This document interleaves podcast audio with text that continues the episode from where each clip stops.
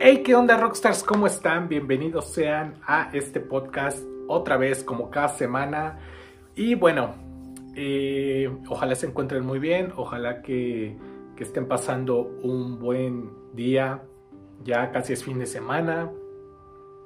Y pues ya en muchos estados también todo esto de la cuarentena y de la pandemia y de todas estas cosas, pues ya como que ha mejorado y de repente otra vez vuelve a caer la situación. Eh, sobre todo lo que la gente está muy preocupada es por la economía. Yo creo que en la economía más que la salud, por obvias razones, ahorita el país está pues pasando por muchos cambios desde hace tiempo, antes de la pandemia, pero pues sí, eh, sí es complicado.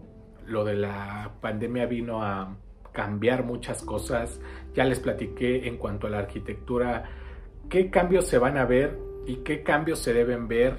Ya hablamos de todo esto de las actividades al aire libre que requerían antes de un edificio, de estar pues encerrados entre comillas, eh, pues que ya esto se va a tener que migrar o tener que acondicionar. Yo creo que va a ser más fácil construir nuevas aulas. Por ejemplo, las clases, pues ya les habíamos dicho que iban a ser, en algunos lugares ya les estaban planteando de que fueran al aire libre y en otras pues se va a tener que acondicionar completamente los espacios porque pues eh, estar encerrados en un salón con 30 personas a una distancia muy muy cercana cuando por ejemplo las primarias, los kinder, las secundarias y hasta las preparatorias que están en un lugar muy, muy cercano porque obviamente hay más personas estudiando. Y también depende la, la carrera, ¿no? Porque por ejemplo en arquitectura pues sí tenías respiradores que abarcan un metro y pues lógicamente estás a más distancia, ¿no? Pero en otras carreras e incluso en otras materias que no eran de diseño, que no tenías que ocupar un respirador, sí tenías que pues estar muy cerca de las otras personas, a pesar de que eran menos alumnos. Pero bueno, ya comentamos eso y ahorita quiero comentarles porque justo me hallé una imagen un meme, por así decirlo. Hay una página que se las recomiendo mucho. Ahí pasan muchos tips para las personas que estén interesadas en la construcción. Ahí indirectamente las personas que, que no tengan, eh, ¿cómo decirlo? Pues un papel, que no sean ingenieros o arquitectos. Este, porque hay muchas personas que siguen páginas de construcción de, de diseños, de ideas, de dibujos, de planos que son albañiles, que son plomeros, que son eh, simplemente trabajadores de la construcción, pues siguen estas páginas, pero la que les recomiendo mucho a nivel, pues yo creo que global, por lo menos aquí en América Latina, es la de director responsable de obra. Y porque ahí vienen varias cosas, vienen ahí, hacen pues ya saben. Es una página, al fin y al cabo es una página, todo lo que sea por redes sociales, pues no debe ser tomado tan en serio. O sea, si ustedes ven, por ejemplo, algo que alguien sube un video, yo mismo, no me crean a mí, no me crean todo lo que digo, al contrario, dúdenlo y vayan a buscar las fuentes, otras, otras personas que hablen del tema, eh, libros, eh, pues en internet ahí se encuentran de todo, ya ni siquiera tienen que salir de su casa. Entonces, pues yo los invito, como siempre, y como ya lo había comentado la semana pasada, que busquen ustedes aprender por ustedes mismos.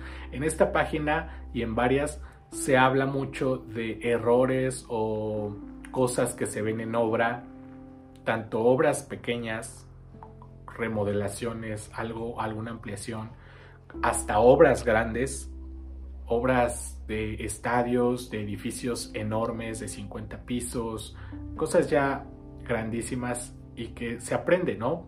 Entonces, hoy subieron una, una imagen, hablando ahorita empezando con arquitectura, que pues habla de que una persona está en una parte, está la es, una ilustración, ¿no? no es real, la, o sea, no es con personas, sino es una ilustración que tiene una persona dormida tranquilamente y dice, el funcionario cuando pide eh, o autoriza más bien un proyecto y abajo está otra ilustración que dice a una persona ahí despierta como, con insomnio y, y, dice el director responsable de obra, ¿no? O el DRO.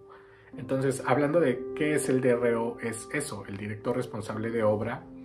¿Y qué hace el director responsable de obra? Como lo dice, es la persona que es la responsable de todo en general, todos los procesos que se hacen en la obra.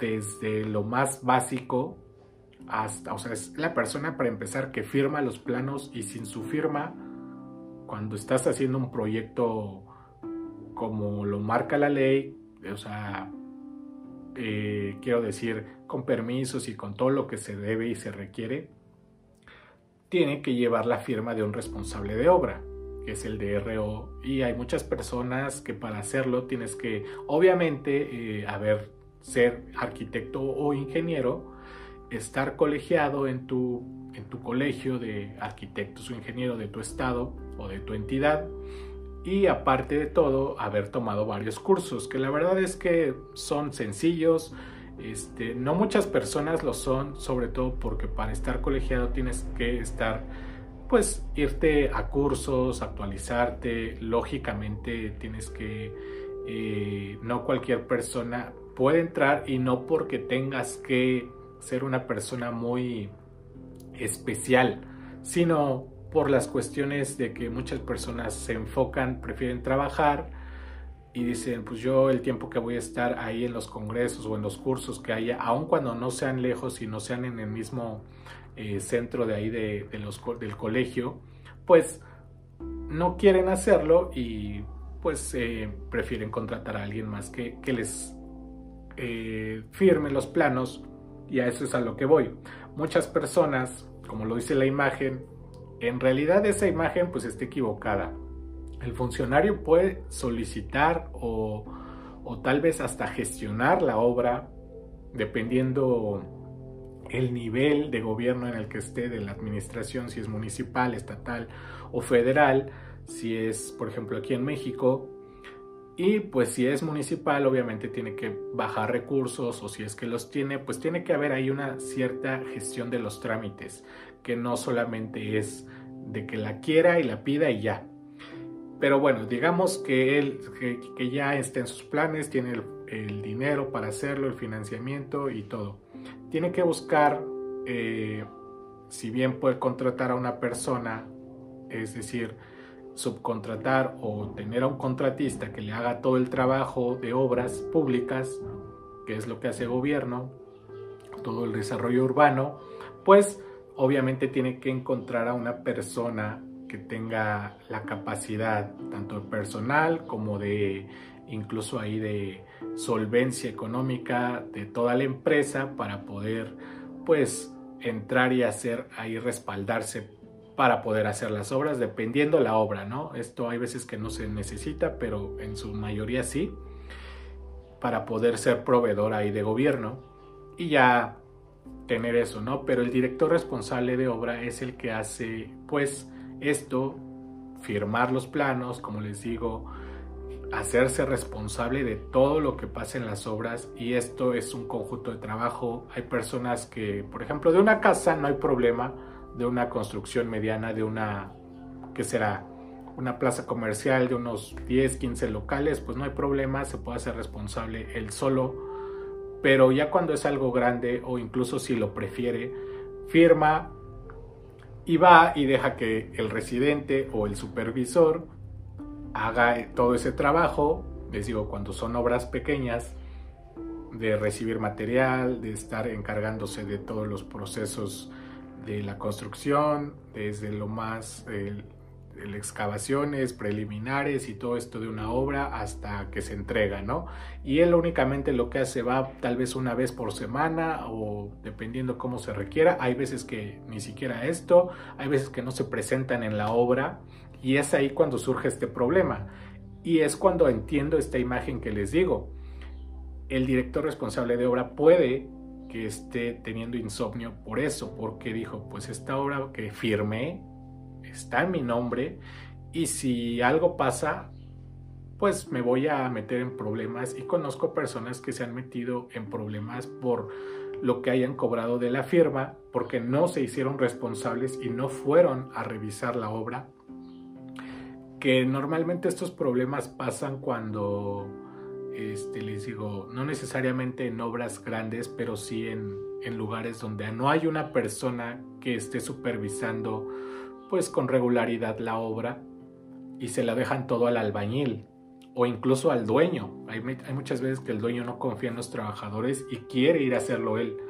Pero pues la verdad es que sí es muy pesado y tiene que depender, la verdad. Cuando se hace así, que en la mayoría de los casos aquí en México muy pocas personas trabajan con, con profesionales, ya lo saben. No sean una de esas personas, pero para evitarse problemas contraten a todo el equipo y a una persona que sea lo suficientemente ético. Y normalmente esas personas que son así son jóvenes, es decir, yo me considero una persona así que, que, busca todo el equipo de trabajo, que tiene todo el equipo de trabajo, que somos un despacho pequeño, pero que contamos con la experiencia tanto en la práctica como en la teoría y con el respaldo de ingenieros eh, y ese personal que se necesita para poder ejecutar una obra bien. Y por eso les digo, busquen a una persona que sea ética en su totalidad, responsable, aparte del DRO, que sea un equipo de trabajo responsable, que tenga este, pues una trayectoria y hay veces que no se necesita que tenga un portafolio lleno de 100 obras, sino que a lo mejor tenga dos o tres obras, pero que todo eso lo haya llevado como se debe, que haya sacado lo, el papeleo que se necesita, que haya visto a las personas que se necesitan para poder hacer eso. Y que, que en cualquier cosa, que si él no les puede resolver por cualquier cosa, ¿no? Porque todas las personas a veces no podemos saberlo todo y así va a pasar siempre, no sabemos todo, pero que tengamos eso de poder decir, yo no te puedo explicar, pero déjame traer a la persona que lo sabe y que se encargó de hacer esto para este proyecto y él te va a poder asesorar en cuanto a lo que tengas dudas. Eso es a lo que me refiero, ¿no? Una persona que, que, busque, tal vez hay personas que contratan a, no a un despacho o que el despacho solamente esté integrado por dos o tres personas, el arquitecto eh, que encabeza el despacho y dos, tres dibujantes o incluso uno, o, o que hasta él hace todo, ¿no?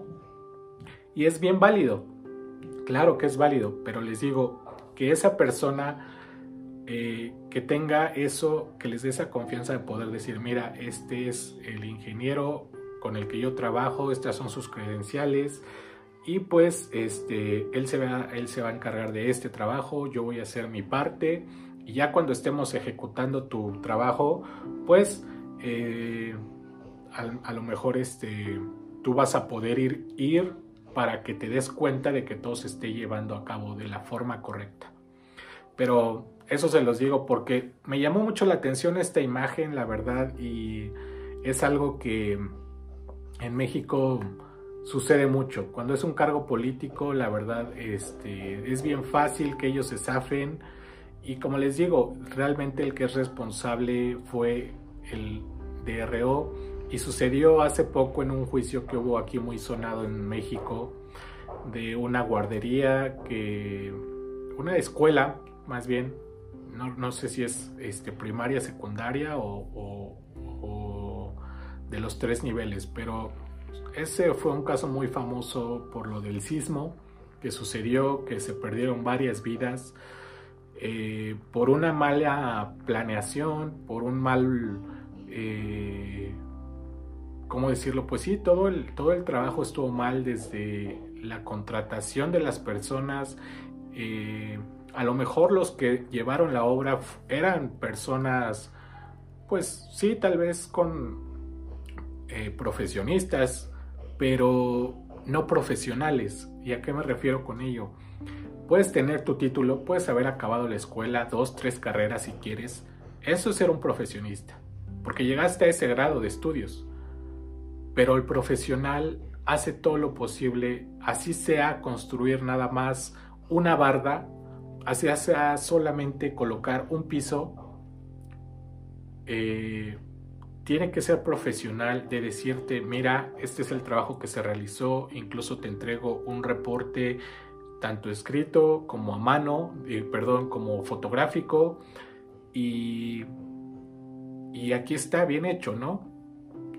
Este, eso es el profesionista, que, que te sepa llevar a ti al cliente, porque pues obviamente el cliente te contrata porque no sabe, pero pues esto sucedió, solamente culparon a una persona, me parece que debió haber más responsables porque así es, tanto la persona que contrató, que pagó, como la persona que construyó, la persona que firmó, la persona que supervisó, y por decir que supervisaron, ¿no? Porque hubo un equipo ahí de trabajo, sino la verdad es que nadie, solamente vieron el dinero y eso fue lo único que les interesó y hasta ahorita pues solamente una persona fue la que resultó responsable de todo esto, culpable ya legalmente y tristemente así pasa en muchas en muchos lugares, ¿no? No solo en esta profesión, hay negligencia de todos los profesionistas. A mí me comentan mucho, es que yo contraté un arquitecto, yo contraté un ingeniero que la verdad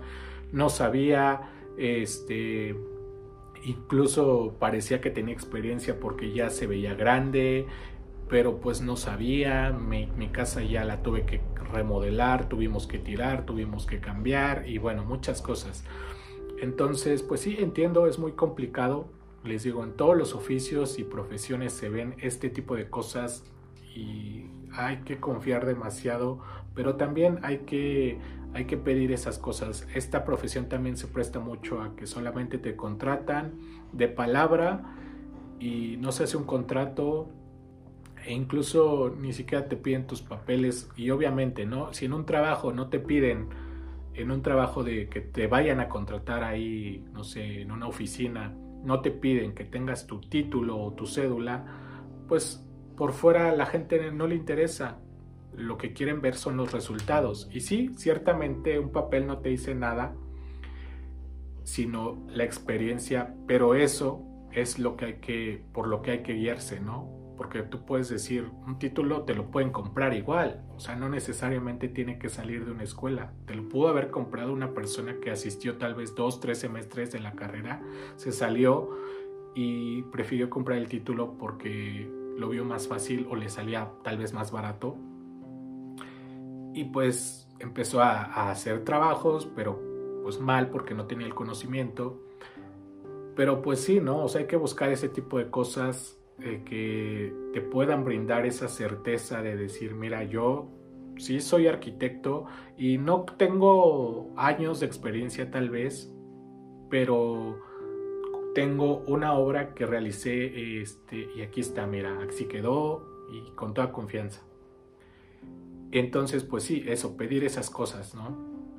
Eso es lo que yo creo y eso es lo que yo haría. Y en mi caso, lo que les digo, pues me ayuda mucho que mi papá se ha dedicado a la construcción, él, su familia, que se han dedicado muchísimos años a la construcción. Yo, desde que me acuerdo, también lo acompañaba y la escuela obviamente te ayuda mucho, pero los trabajos también. Tengo muchos conocidos y pues la verdad es que me siento con mucha ventaja todavía sobre muchas personas que hacen o quieren hacer lo mismo, o sea, que se supone, no estudiantes, no, sino ya gente que salió, pero sí, este, la verdad es que soy muy afortunado de, esa, de este círculo que me rodea porque bueno, tengo esa, ese respaldo, ¿no?